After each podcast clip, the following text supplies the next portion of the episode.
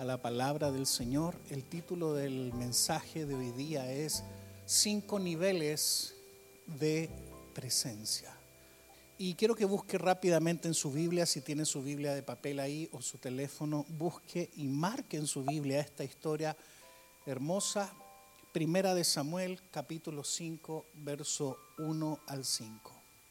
Primera de Samuel, capítulo 5, verso 1 al 5. Ahí está. Y lo vamos a leer con mucha atención. Quiero que usted preste toda su atención porque vamos a aprender algo especial de el dios Dagón. Diga conmigo Dagón. Dagón aparece en la Biblia. ¿Quién era Dagón? Dagón era un dios de los filisteos. Y aquí está esta historia maravillosa donde los filisteos habían capturado el arca y qué sucedió cuando lo pusieron junto estos filisteos, el arca junto al Dios de ellos, al Dios de los filisteos, al Dios Dagón. Primera de Samuel capítulo 5, verso 1 al 5 dice, cuando los filisteos capturaron el arca de Dios, la llevaron desde Ebenezer a Asdod y tomaron los filisteos el arca de Dios y la metieron en la casa de Dagón y la pusieron junto a Dagón. Recuerde, Dagón era el rey, el dios de los filisteos. Verso 3 dice, continúo y dice, y cuando al siguiente día los de Asdod se levantaron de mañana, he aquí Dagón postrado en tierra delante del arca de Jehová, y tomaron a Dagón y lo volvieron a su lugar. Esta era una, una imagen, una estatua, un, un, dios que lo tenían ahí eh, erguido. Y cuando colocaron el arca, el dios Dagón amaneció al otro día en el piso. Dice ahí que lo volvieron a su lugar. Verso 4, continúo leyendo y dice, y volviéndose a levantar de mañana el siguiente día, he aquí que Dagón había caído postrado en tierra delante del arca de Jehová, y la cabeza de Dagón y las dos palmas de sus manos estaban cortadas sobre el umbral, habiéndole quedado a Dagón el tronco solamente. Por esta causa, los sacerdotes de Dagón y todos los que entran en el templo de Dagón no pisan el umbral de Dagón en Asdod hasta hoy. Diga conmigo, wow. Yo no sé si usted ha visto las películas de aventuras, las películas de tesoros. ¿A alguien le gusta esas películas o solo a mí? Indiana Jones, ¿ah? Bueno, conocen la historia del arca. El arca era una especie de caja o baúl eh, de madera preciosa, calafateada en oro por dentro y por fuera que contenía las tablas de la ley, la, vara de Aarón que había reverdecido y también un pequeño recipiente con un poco de maná que había caído cuando el pueblo de Israel estaba en el desierto. ¿Y qué sucedió? Ahí en el arca estaba la presencia de Dios misma. Diga conmigo la presencia de Dios. Quiero que usted se imagine conmigo ¿Cuántos de ustedes tienen alguna cajita de recuerdos, de tesoros en el closet de su casa? A ver. Levante la mano si alguien tiene una cajita. Levántela sin miedo, sin miedo. Bien. Mi esposa y yo tenemos una cajita que guardamos las cartas de amor que nos hacíamos cuando éramos novios. ¿Te acuerdas, amor? Esto es verdad. Como un tesoro. De repente las abrimos para leerlas nos miramos y nos reímos. Mira qué ridículo, qué, su, qué, qué, me veía, mi amor. Cuento los minutos para estar contigo. Todos tenemos una cajita que guardamos algunas cosas. Quiero que usted imagine con su poderosa imaginación una caja donde estaba la presencia de Dios. Estaba Dios mismo. Diga, en esa caja estaba la presencia de Dios. Entonces los filisteos, que eran un, grupo de gente que no adoraba a Dios, eh, ellos utilizaban eh, y habitaban el área donde hoy día está eh, Israel y Palestina. Los filisteos estaban en guerra y eran un, grupo de gente que odiaba al pueblo de Israel y en una de las batallas los filisteos le quitaron el arca al pueblo de Israel y dijeron, ¿qué hacemos con esta caja? Esta es de oro, vale, es importante. Y se la llevaron a su templo donde tenían a este dios pagano llamado Dagón. Imagínense ahí una estatua del dios Dagón. El dios Dagón, si me puedes poner la siguiente foto, el dios Dagón eh, era una especie de, eh, de pez y hombre. Lo, pueden ver ahí arriba, en, esa fotito. Y este Dios incircunciso, falso, eh, simboliza en la Biblia todo lo que me roba la presencia de Dios. Hay cosas que te roban a ti la presencia de Dios. Hay cosas que, que, usted empieza a reemplazar por Dios. Yo no sé qué es lo que puede ser en tu vida, pero ahí llevaron el arca y este Dios Dagón amaneció al otro día como una estatua, no me voy a tirar al piso aquí, pero en el piso. Dijeron, hoy qué raro, se cayó este Dios falso. Lo volvieron a parar, a erguir donde estaba, y al otro día llegaron y ya esta estatua tenía la cabeza cortada y las palmas cortadas, y tuvieron miedo. Diga conmigo, no hay nada más poderoso que la presencia de Dios. Amén. Entonces, de esto yo le quiero hablar hoy día porque el arca era un cofre de oro valioso por dentro y por fuera y literalmente en el Antiguo Testamento, en el antiguo tiempo, Dios vivía ahí. Imagínese Dios viviendo en una caja. Tener el arca era tener la presencia de Dios y los filisteos lo capturaron y la presencia de Dios ellos se la llevaron al templo donde ellos ofrecían eh, eh, alabanza, adoración a este Dios pagano, a este demonio llamado Dagón, que era un demonio muy importante para los filisteos y que era el Dios que, eh, de una jerarquía importante, muy grande en el Antiguo Testamento. Dagón es un espíritu que tiene un solo objetivo y ya hemos hablado antiguamente o anteriormente que todo lo que aparece en la Biblia en el Antiguo Testamento nos sirve como figura, sombra, simbolismo para aquellos que hemos alcanzado el final de los tiempos, que somos nosotros.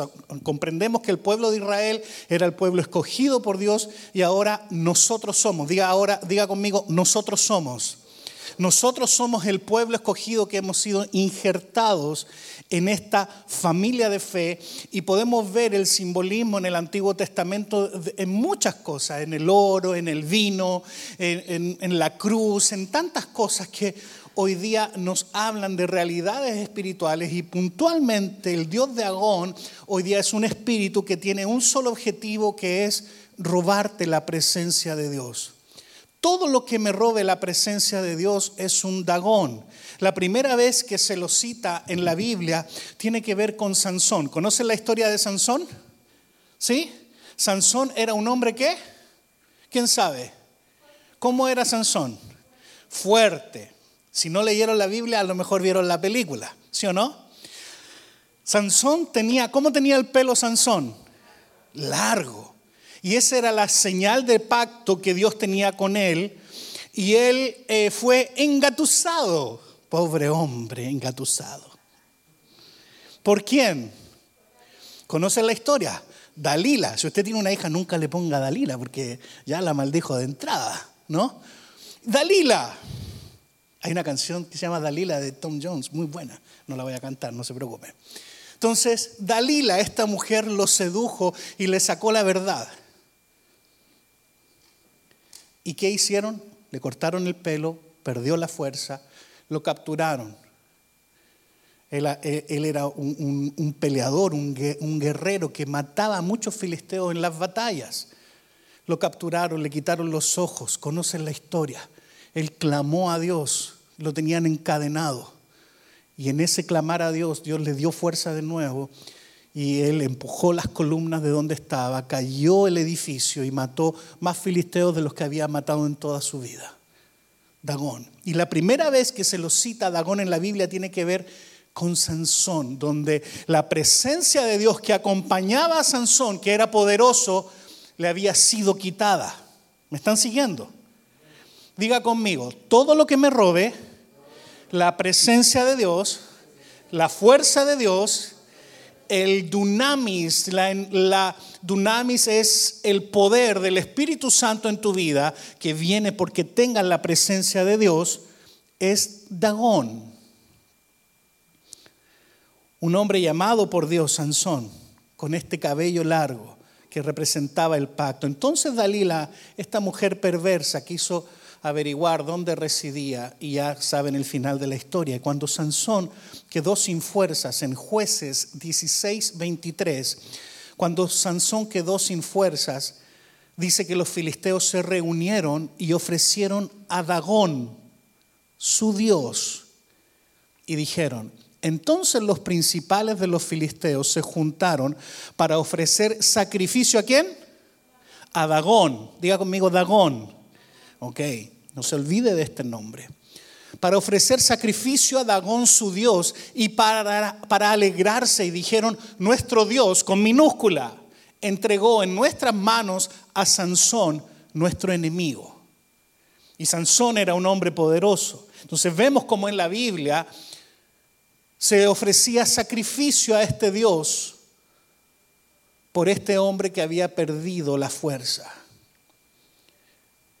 No dijeron, Dalila lo engañó. Eso hubiese sido una lectura humana como la que hacemos nosotros ahora. Ellos hicieron una lectura espiritual. Ellos dijeron, nuestro Dios entregó en nuestras manos a Sansón, nuestro enemigo. Yo quiero que tú hagas la lectura espiritual. Cualquier cosa que te robe la presencia de Dios es un dagón en tu vida. Es un Dios falso. Es algo ajeno. Diga conmigo. Lo primero debe ser Dios. Me gustan los mexicanos que dicen primero Dios. Ahí nos vemos, primero Dios. Los chilenos decimos eh, Dios mediante, decimos de otras maneras, pero primero Dios, primero Dios, primero a Dios. Y si usted tiene a Dios, va a tener entonces la fuerza. Y usted va a hacer esa lectura. Pero, ¿qué pasa cuando nosotros colocamos en el lugar de Dios otra cosa. ¿Qué puede ser? El trabajo, los hijos, las amistades. Entonces empezamos a perder la presencia de Dios. ¿Qué es lo que sucede cuando alguien dice, oh, es que yo oro, pero Dios no me escucha? O oh, es que yo amo a Dios, pero lo amo a mi manera, como Frank Sinatra, My Way. Hoy, puras canciones, hoy día parece que voy a salir cantando hoy día de aquí. Diga conmigo, no es a mi manera, es a la manera de Dios. Amén. Y Dios dice que en su Biblia, en su palabra, que Él debe ser primero. Entonces lo que tú pongas en reemplazo de Dios te va a robar la presencia de Dios. Tanto así como Sansón perdió la cabeza por esta mujer. Yo me imagino que Dalila debe haber sido una mujer hermosa. 90, 60, 90. Como mi esposa, así de guapa como yo perdí la cabeza. Uno se enamora y cuando dicen, ¿cómo, ¿cómo funciona alguien enamorado? A ver, ¿se acuerda cuando usted estaba enamorado? Mira, aquí tenemos matrimonios jovencitos, enamorados. ¿Ah? Uno pierde la cabeza, está dispuesto a hacer cualquier cosa, a caminar largas distancias, a levantarse muy temprano, a sacrificarse ya sabemos cómo es la historia y lo que sucede con los años. Pero amados, cualquier cosa que usted ponga en reemplazo de Dios te va a robar la presencia. Cualquier cosa, diga conmigo una vez más, cualquier cosa que me robe la presencia de Dios es Dagón. La segunda vez tiene que ver con Saúl. ¿Conocen a Saúl, el rey? Primera de Samuel 31.9. Y el rey había empezado muy bien su reinado. Eh, Saúl tenía la presencia de Dios. Él empezó a hacer eh, lo que Dios quería. Hasta que un día fue a consultar a una divina. El rey Saúl se perdió el rumbo. Dejó de consultar sus sacerdotes, a los hombres de Dios, los profetas, y dijo, ah, voy a, voy a ir a ver qué es lo que dice el horóscopo. Bueno, no era el horóscopo, era una divina. Se ríen. ¿Cuántos de ustedes de repente están viendo tele ahí y dicen, oh, eh, Acuario, para esta semana, uh, ¿paran la oreja o no? Digan la verdad. Uy, esta semana descubrirás el amor. Esta semana te recibirás un, un, dinero inesperado. Y tú estás en la semana así expectante. ¿Sí o no?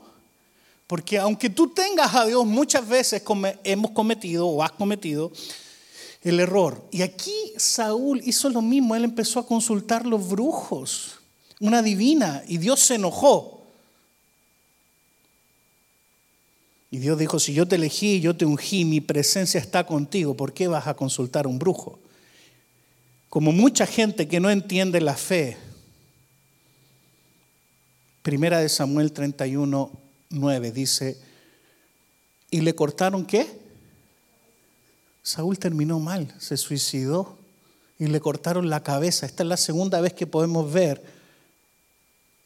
a Dagón en la Biblia y le cortaron la cabeza a Saúl, el rey de Israel, y le despojaron de las armas y enviaron mensajeros por toda la tierra de quienes? De los filisteos, para que llevaran las buenas nuevas al templo de sus ídolos y al pueblo. ¿Cuál era ese templo? El templo del dios Dagón.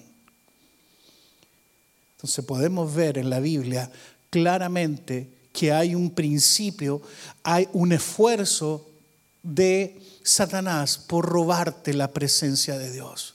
Mira al que tienes al lado tuyo y dile cualquier cosa. Mira al que tienes al lado tuyo y dile, y hágame caso, dígale, dígale, cualquier cosa que te robe la presencia de Dios viene de Dagón. No es casualidad.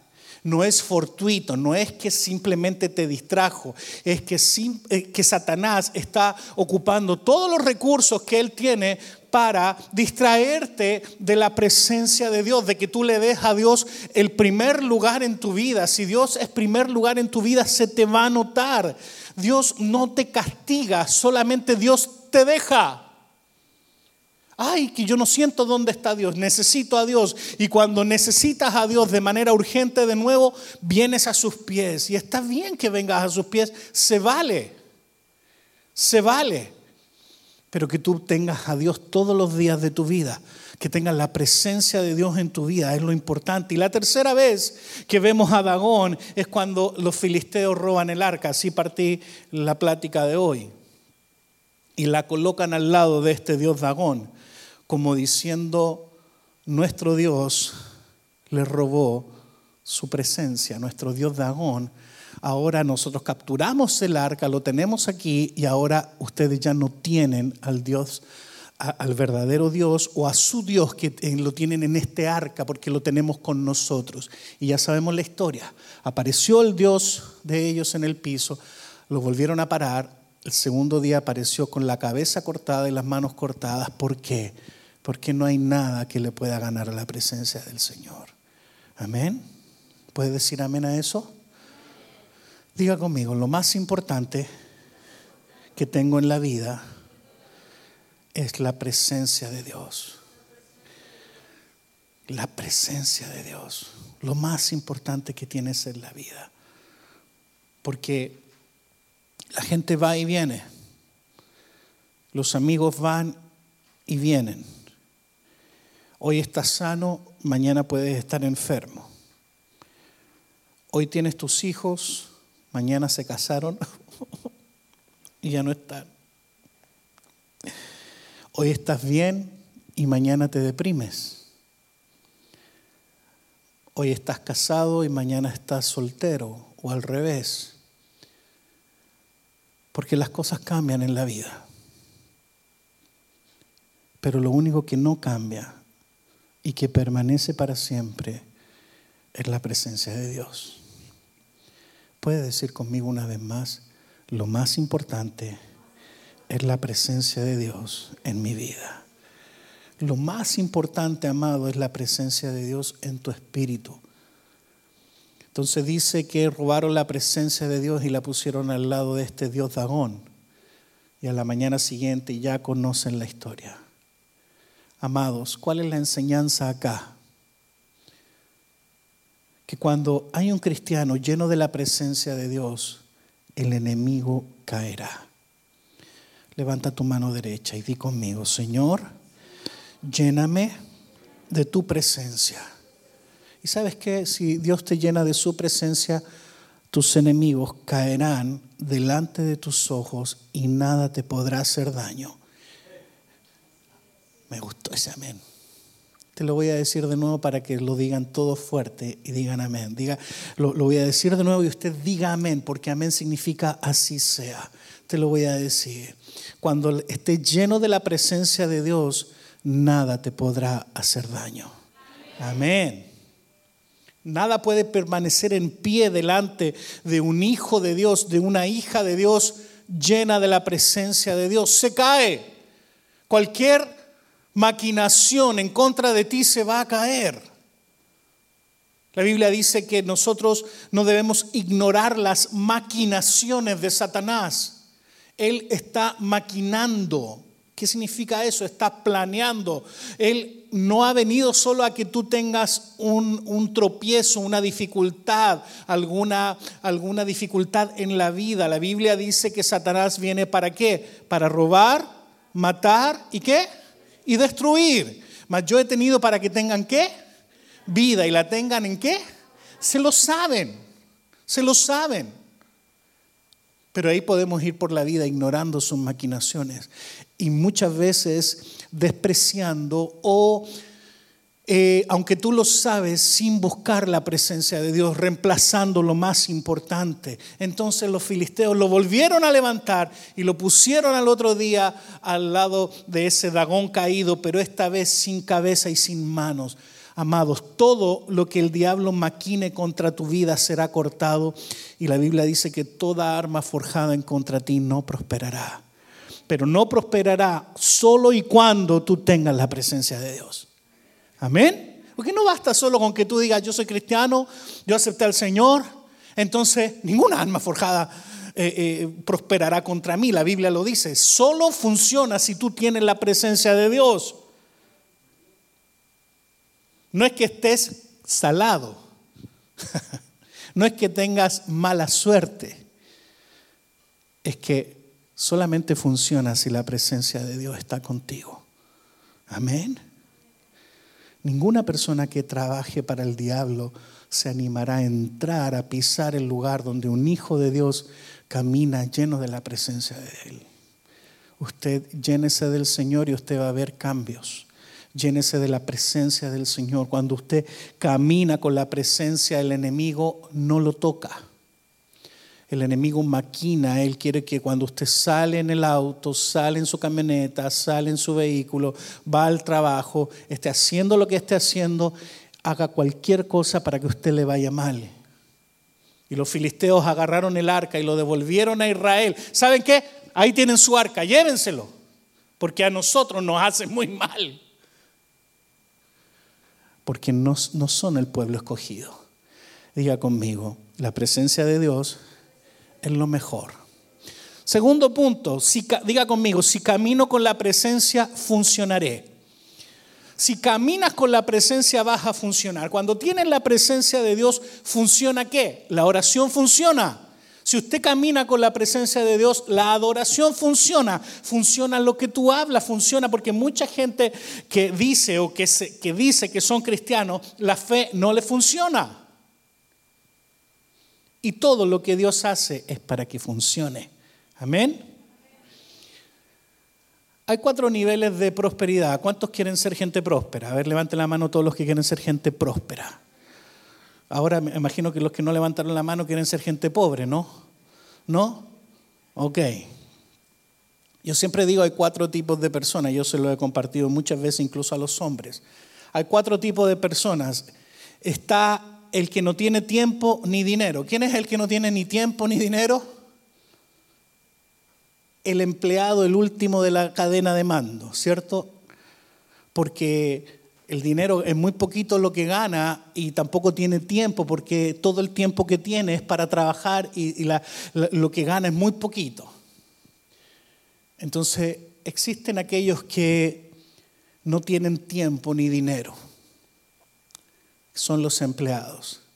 Hay un segundo tipo de persona que es los que tienen tiempo pero no tienen dinero. ¿Quién tiene tiempo pero no tiene dinero? Vamos, ustedes son brillantes. La Claudia levantó la mano, Claudia que soy fresca, mira, levanta la mano. Yo, yo tengo tiempo, pero no tengo dinero. Ok, estos son los desempleados. Porque claro, una persona que no tiene trabajo tiene tiempo, ¿cierto? Está, como dicen los mexicanos, me gusta esta palabra, les voy a enseñar a los, a los chilenos mexicanismos, está de oquis. ¿Sí o no? ¿Así se dice en mexicano? Está de oquis. Ok. Ese es el. Entonces está el que no tiene tiempo y no tiene dinero, que es el empleado que trabaja 80 horas por semana, pero gana tan poquito que dice, no tengo dinero. Está el segundo, que es que, no tiene dinero, pero tiene tiempo, que es el desempleado, el que está de oquis. Está el tercero, que tiene dinero, pero no tiene tiempo. ¿Quién es el que tiene dinero y no tiene tiempo? ¿Ah? El empresario. ¿Ok? ¿Cuánta gente de negocio hay aquí? Levanten las manos todos los que tienen sus propios negocios. Uno, dos, tres, cuatro, cinco. Claro, porque están tan ocupados en sus negocios y cuando no están haciendo dinero están planeando cómo hacer más dinero, están ocupados en reuniones, en generar lazos para que finalmente tengan más dinero del que ya tienen. ¿Sí o no? Diga conmigo, Dios bendiga a los empresarios. también Dios bendiga al desempleado y también al obrero. Y está el cuarto tipo de persona, que es aquella persona que tiene tiempo y dinero. Diga conmigo, de eso quiero ser yo. Con esto no estoy diciendo que usted no trabaje, ¿ok? Pero que usted tenga tiempo para dedicar a servir al Señor. No es posible, amados, que el dinero nos robe cualquier cosa que usted haga que le robe la presencia de Dios. Es Dagón en su vida. Levante su mano derecha y diga conmigo, no dejaré que el dinero sea que lo tenga o no, me robe la presencia de Dios. Amén. Nada te debe robar la presencia de Dios. La presencia de Dios te enseña a prosperar. ¿Cuántos necesitan o quieren algún milagro económico? ¿O necesitan urgente un milagro económico?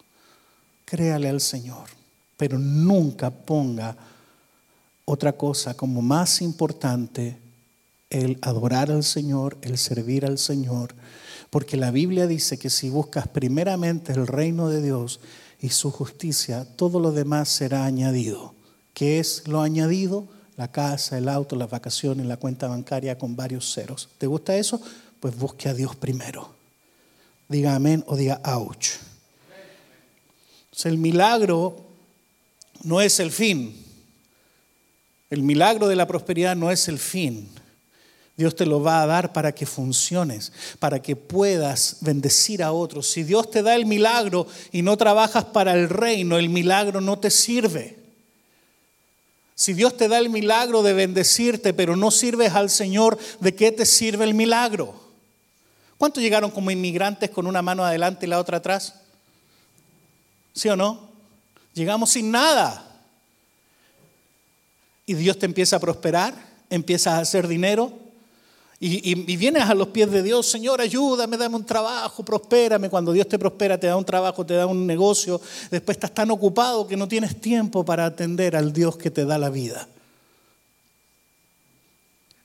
Si caminas con la presencia de Dios vas a funcionar. Número tres, diga conmigo, si camino con la presencia, tendré mentalidad de heredero. Heredero. ¿Sabe lo que es un heredero? ¿Cierto? Alguien que hereda. ¿Qué lío hay con las herencias o no? Dicen que se conocen los hermanos en la herencia cuando mueren los papás. Todos conocemos alguna historia que murió, murieron los abuelos y los tíos se pelearon. ¿Sí o no? Pasa hasta en las mejores familias, hasta en familias cristianas de pastores. Yo lo he visto, lo hemos visto con mi esposa. El dinero. Pero si camino con la presencia tendré mentalidad de heredero. Cuando usted puede decir que aunque un ejército acampe contra usted, mi corazón no temerá, porque Dios te va a dar mentalidad de heredero. El hijo pródigo se fue, gastó toda la plata y el hermano más grande cuando volvió, el, hijo pródigo volvió, el padre hizo una fiesta y el otro hijo se puso celoso. A mí nunca me has matado ni un cabrito. Y era millonario, pero tenía, mm, tenía mentalidad equivocada. Diga conmigo, yo soy heredero. Amén. ¿Eres heredero de qué? Coheredero con quién? Con Cristo. La Biblia dice que Él era el unigénito. Después que Él murió y resucitó, nunca más es llamado como el unigénito, es llamado como el Hijo primogénito para ser el primero entre muchos. Usted en la legalidad de Dios murió y resucitó con Cristo porque Cristo lo hizo por usted. Y, eso a usted le dio el acceso y el derecho de ser un hijo de Dios y de recibir herencia de parte de Dios. Si Dios es tu Padre, tienes al dueño de todo el mundo. La Biblia dice que de Jehová es la tierra y su plenitud, el mundo y los que en él habitan. Diga conmigo, a ver, póngase la mano así en el pecho y diga, yo. Ahora ponga, indica el que tiene al lado. Ahí, dile, dile, dile, tú, díselo con ganas, dice, tú no te perteneces. Tú no te perteneces a ti. Ah, yo hago lo que quiero. Yo no soy monedita de oro para caerle bien a todo. El que le caigo bien, bien, y el que no, que se... Hoy no lo dije. Me alcancé a caer. Casi se me sale. Claro. Porque la Biblia dice que el mundo, que todo es de Dios, el mundo y los que en él habitan. Usted mismo no se pertenece a usted, usted le pertenece a Dios. Vas muy por la calle, muy machito ahí, que, ay, que yo soy muy perrón. Dicen otras palabras que riman con esa palabra, pero no lo voy a decir, no lo voy a decir. Ya, ya, si mi esposa me va a pegar en la casa. Ok, amados, usted no se pertenece a usted. Amado, usted no se pertenece a usted, usted es de Dios. Entonces, si usted entiende eso, usted entiende que es coheredero con Cristo, que está sentado junto a Cristo en lugares celestiales, que tenemos vida eterna, que hemos sido comprados a precio de sangre, que Dios mandó a su unigénito Hijo para que, para que Él pudiera cosechar muchos otros. Y aún así, muchas veces para usted no es lo más importante adorar a Dios. Para usted es más importante muchas veces el dinero, los negocios, eh, la casa, los hijos. Y nada puede reemplazar a Dios. La Biblia dice que Él es un un Dios celoso y el primer mandamiento que dijo es amarás al Señor con todo tu corazón, con todas tus fuerzas, por sobre todas las cosas. Así que mira que tiene al lado y dile, yo amo a Dios más que a ti. ¿Ah? ¿Ah? Yo amo a Dios más que a ti. ¿Ah? Díselo, díselo ahí con ganas, y total, no está tan difícil. ¿ah? Consuelo, diga, yo amo a Dios más que a este peladito. ¿Ah? Sí, porque nosotros a veces nos sentimos como muy, muy buenas personas cuando decimos, no, para mí lo más importante son mis hijos. Cuando a mí me dice alguien algo así, yo digo, esta persona no sabe qué es lo que es lo más importante. Lo más importante es Dios. Amén. Dios es un Dios celoso y si hay algo que te robe el lugar de Dios en tu vida, entonces tienes un serio problema, amado. Tienes un serio problema porque Dios te lo puede quitar solo porque Él quiere ser el primero en tu vida. La presencia de Dios te dará un espíritu alegre. La presencia, diga conmigo, la presencia me dará un espíritu alegre. A mí no me gusta la gente cristiana que es demasiado seria, porque nosotros nos hemos equivocado. La gente le asigna a la seriedad un atributo de madurez, un atributo de sabiduría. Tú ves a alguien muy serio, oh, esa persona es seria. Incluso en los negocios decimos, no, eh, eh, eh, cuando alguien me pide un referido de algo, yo le digo, no, esa persona es seria. Porque la seriedad le asignamos como algo bueno. Esa persona es seria. No se anda riendo con todo el mundo esa persona es responsable. Y nosotros le atribuimos a la seriedad un atributo que no tiene. Usted puede ser súper bueno para las bromas y ser súper responsable igual. O usted puede ser súper serio y puede ser un irresponsable también. ¿Sí o no? Entonces, cuando el pueblo de Israel salió de Egipto, ¿sabe por qué no le pudieron hacer caso a Moisés? Tenían el mejor de los pastores, a Moisés. Porque ellos lo único que aprendieron durante los 400 años en Egipto era solo palos, camellos, ajos, cebolla. Y cuando salieron, Moisés, el gran líder, Moisés fue tratado y basureado por su pueblo como el faraón. Y Dios era igual para ellos como Moisés o como Faraón para los esclavos. Amados, nosotros ya no somos esclavos. Hemos salido de la esclavitud que representa Egipto a una tierra prometida. Estar en la tierra prometida es estar bajo la autoridad y en la presencia del Señor. Amén. Esa es la verdadera tierra prometida. Ese es el verdadero descanso. No es guardar el sábado. El verdadero descanso es vivir en Cristo. Eso te hace vivir confiado. La Biblia dice, no te afanes por qué comeremos, qué vestiremos. Si Dios cuida de las aves, también cuidará de ti. Esto no es una apología tampoco a la flojera que usted no trabaje, no, pero usted debe saber qué está primero y si Dios cuida de las aves, cuidará de ti. ¿Sabes cuál es el problema? Que la religión nos enseñó que Dios estaba en una estatua y que tenías que mirar, que era posible ver, que era posible tocar. Y si es posible tener una estampita ahí encima o, en la billetera y la presencia de Dios estaba como afuera. Diga conmigo, la presencia de Dios está aquí. Tóquese ahí el corazón, ahí, ahí. Dios quiere habitarte, que tú seas su casa.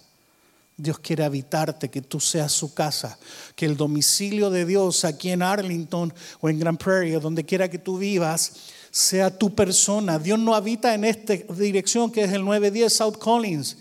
No, Dios habita en nuestros corazones. Usted transporta la presencia de Dios. Donde quiera que usted va, usted lo lleva con usted. Dios quiere ir contigo en la medida que tú lo busques realmente. Y con esto voy a terminar. Te voy a mencionar estos niveles de su presencia porque usted tiene que aprender a identificar la presencia del Señor. Como número uno está el toque de su presencia. Diga conmigo, toque de su presencia. ¿Cuál es el toque de su presencia? Por ejemplo, si yo le digo, vamos a bajar las luces, vamos a ponernos a adorar hasta que la presencia de Dios nos toque. Usted empieza a cantar al Señor, usted empieza a adorar al Señor y de repente usted empieza a sentir algo especial que es la presencia de Dios. ¿A cuánto le ha pasado eso? A ver, levante la mano todos los que han sentido la presencia de Dios. Sí, si alguien no lo ha sentido aquí, tiene un serio problema, de verdad. Si alguien no lo ha sentido, tiene un serio problema, porque Dios es real. Diga conmigo, Dios es real. Y cuando la presencia te toca un momento, es una experiencia fugaz, es una experiencia gloriosa, linda, hermosa, pero fugaz. Dios te tocó y a las dos horas puedes estar ahí en tu cama eh, viendo una película de Netflix o angustiado por algo porque algún amigo te llamó o te acordaste de un problema que tienes, porque la presencia de Dios es un puede ser un toque fugaz. Ese es un toque de su presencia. Número dos, está la llenura. Diga conmigo, llenura. Cuando Dios te llena, cuando Dios te satisface. Nosotros en Chile nunca decimos estoy lleno. Jodita, te voy a contar esto para los chilenos. Tenemos una familia chilena aquí. En Chile nunca decimos estoy lleno, porque es mala educación. ¿Cómo decimos en Chile? Estoy satisfecho. Uy, ¿en serio? Si mi papá yo algún día decía, estoy lleno, no, no, no, no, no, no, no, no. No se dice así. Diga conmigo, estoy satisfecho. Tenemos la llenura, que es que tú seas repleto. ¿Alguna vez ha comido hasta satisfacerse? Uy, mira, no lo puedo decir, hasta llenarse. Oh, Señor, Padre, perdóname. Diga conmigo, quiero la llenura. Amén. Que usted esté satisfecho, que usted haya comido tanto que no le quepa un poco más un pancito más. Vamos a Spring Creek a comer y mi esposa me dice, ya te comiste uno. ¿A cuánto le gusta el pancito de Spring Creek? Tráigame otro. Ángelo, ya te comiste uno. Y si hay, si hay otras personas de la iglesia que no sean de tanta confianza, no me dice nada. Pero si hay personas más de confianza, ya, pues ya te comiste dos. Y uno dice, uno más, pero llega un punto que no puedes comer más. Porque está lleno y cuando Dios te llena, cuando Dios te satisface, cuando Dios te completa, te llena para una tarea. Entienda esto, diga conmigo, cuando Dios me llene es para una tarea. En la Biblia aparecen muchos versículos donde podemos ver que eran llenados de la presencia de Dios, eran llenados hasta ser saciados. Por ejemplo, Sansón tenía que matar un león Sansón, este chascón de pelo largo, y dice que el Espíritu Santo vino y lo llenó. ¿Para qué? ¿Para qué Dios te llena? Dios te llena para una tarea, para una tarea. Así que, que, tienes que ir a buscar trabajo, llénate de la presencia del Señor. Tienes que hacer algo, un desafío en tu vida, pues llénate de la presencia del Señor. ¿Y cómo busca su llenura? ¿A través de qué? De que usted ore, de que usted adore, y que venga ese toque de su presencia a llenarte, así como cuando llenas el carro de gasolina y, yo a veces lo aprieto, lo aprieto, lo aprieto, lo aprieto hasta que ya no le cabe más. Tercera cosa o tercera tipo de presencia o manifestación es cuando ya es desbordado. Diga conmigo, desbordar. Es más que llenura. Esto ya es peor, ya es cuando ya está súper satisfecho y viene el desbordar. Esto sale en Salmo 23.5. Si puedes colocarme ahí, Salmo 23.5 dice, aderezas mesa. ¿Han leído el Salmo 23? Jehová es mi pastor, nada que me faltará, me falta. Si usted lee la, la, nueva versión internacional dice nada me falta en presente continuo. La Reina Valera dice nada me faltará en futuro. Diga conmigo, si Dios es mi pastor, nada me falta hoy. Y Dios provee para hoy. Los, israelitas no recogían el maná para 20 años, recogían el maná de cada día. Así que no te afanes, Dios te va a dar para mañana también. ¿Con cuánto Dios ha sido fiel hasta el día de hoy? Levante su mano. ¿Dios ha sido fiel? ¿Te ha provisto? Entonces no, no desconfíes, Él va a seguir haciéndolo los próximos 20, 30, 50 años. Y el mismo Salmo 23 dice, aderezas mesa delante de mí en presencia de mis angustiadores. La gente que te tiene bronca, que te tiene mala, que murmura de ti, va a ver esa mesa arreglada donde tú vas a comer de lo mejor cuando Jehová es tu pastor. Y después dice, unge mi copa con aceite. Mi copa está qué? Rebosando. Diga conmigo, yo quiero rebosar de la presencia del Señor. Es más que la llenura. Pero la que viene es muy interesante.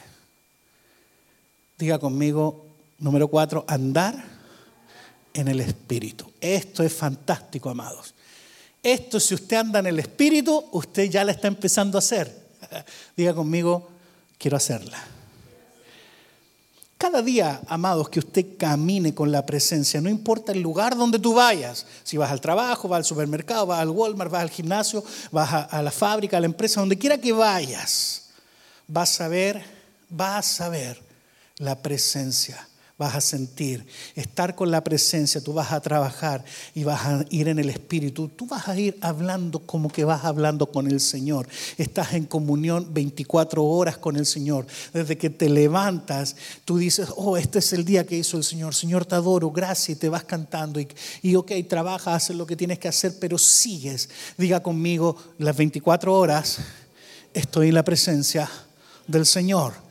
Ahora es fácil entenderlo porque decimos que Dios está en todas partes, pero yo no me estoy refiriendo solamente a la presencia, omnipresencia de Dios, que está aquí, está en México, está en Chile, está en Argentina, está en la China, Dios está en todas partes, pero cuando tú puedes vivir conectado a través de tu espíritu con la presencia de Dios, vas a tener ese GPS espiritual. ¿Cuánto ocupan el GPS? Lo ocupamos a diario o a toda la semana, ponemos una dirección y te calcula la ruta. A veces sabemos cómo llegar y lo ponemos para saber cómo está el tráfico, porque el GPS nos ayuda mucho. La Biblia dice en Isaías que el que, el que tiene a Dios, por torpe que sea, mira que tienes al lado, dile, por torpe que seas. por torpe que seamos, no nos perderemos. Porque si tienes la presencia del Señor, por muy torpe que seas, aunque te equivoques y te... Oh, ¿A cuánto le ha pasado que se salieron, se, equivocaron de la salida en el freeway? El otro día iba hablando con alguien y le digo, uy, Chihuahua, me distraje hablando contigo y se me pasó la salida. Cuando íbamos, el domingo pasado que íbamos al restaurante, íbamos con Sergio. Iba, que alguien más iba, no me voy a acordar quién más fue. Bueno, me pasé de la carrier, tuve que ir a darme la vuelta a la bedline por el 20, porque me distraje. Cuando tú te distraes en la vida y no te sales en el lugar correcto, el Espíritu Santo te va a decir, en la próxima salida da la vuelta. Diga conmigo, la iglesia es mi lugar. La palabra de Dios dice que Cristo es la verdad y la vida. Nadie va al Padre sin Él. La Biblia dice que Jesucristo es el camino, la verdad y la vida. Cristo tiene algo muy particular, es el camino. Y diga conmigo, Cristo es el camino, pero también es el destino también es el destino. Nosotros vamos a Cristo, vivimos a Cristo, comemos a Cristo. La Biblia dice que Él es la verdadera comida. Los antiguos comieron maná en el desierto y murieron, pero Él es el pan vivo que descendió del cielo para bendecir y alimentar tu vida. ¿Lo crees? Dale un aplauso al Señor. Entonces yo quiero que te pongas en pie y te voy a mencionar la número 5 en pie, ponte en pie, porque aquí es donde yo quiero que usted empiece a, pedirlo conmigo. Diga, Señor, yo quiero un derramamiento de tu presencia. En Joel capítulo 2, verso 28 y 29, dice, derramamiento del Espíritu de Dios. Y después de esto derramaré mi Espíritu sobre toda carne. Diga conmigo, yo soy carne. Y yo quiero la presencia del Señor habitándome. Amén. Así que yo quiero pedirte que hagamos algo práctico hoy. Quiero pedirte que cierres tus ojos, inclina tu oído. Le voy a pedir a la pastora Vanessa que venga y cante aquí. Y vamos a darle. Inclina tu rostro, por favor. Cierra tus ojos. Cierra tus ojos. Y yo sé que ya cantamos al Señor, pero quiero que tú lo hagas como un ejercicio espiritual. Si tú quieres ese derramamiento del Espíritu de Dios necesitas buscarlo. Y quiero que adoremos al Señor de calidad, con calidad. Dale gracias al Señor ahí donde estás. Señor, queremos tu presencia gloriosa. Señor, queremos el derramamiento de tu presencia. Padre amado, queremos andar en el Espíritu, ser guiados por el Espíritu. Queremos ser desbordados, llenos, satisfechos. Y no solo un toque de tu presencia. Cántale al Señor. Cántale al Señor. Me rindo Aleluya. con el fin de Cántale al Señor. Hazlo con calidad. Ríndete al Señor. Entrégate a Él. siempre. Aleluya. Yo quiero amarle Sí, Señor. y agradar. Cántale de lo más profundo de tu corazón. Yo me rindo a ti, Señor. Aleluya. Cántale a Él, dile, Señor, me rindo ante ti. Rindo mis problemas, rindo mi empresa, mi negocio, mi trabajo, mi familia completa, la rindo ante tu presencia, Señor. Ríndete con Él y Él te va a dar lo mejor. Junto a pastos delicados te pastoreará. Cántale al Señor. Séle fiel a Él. Te adoramos, Señor. Aleluya. Cántale al Señor desde lo más profundo de tu corazón. Tú debes invocar la presencia, empujar la presencia. Cántale al Señor. Cántale a Él. Yo, me rindo. Aleluya.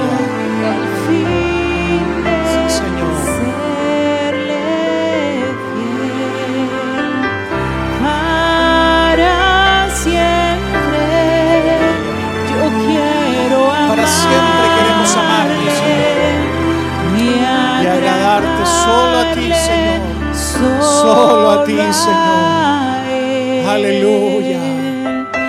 Yo me rindo Sí, Señor. rindo mi vida completa a ti, Jesús. A tu presencia gloriosa.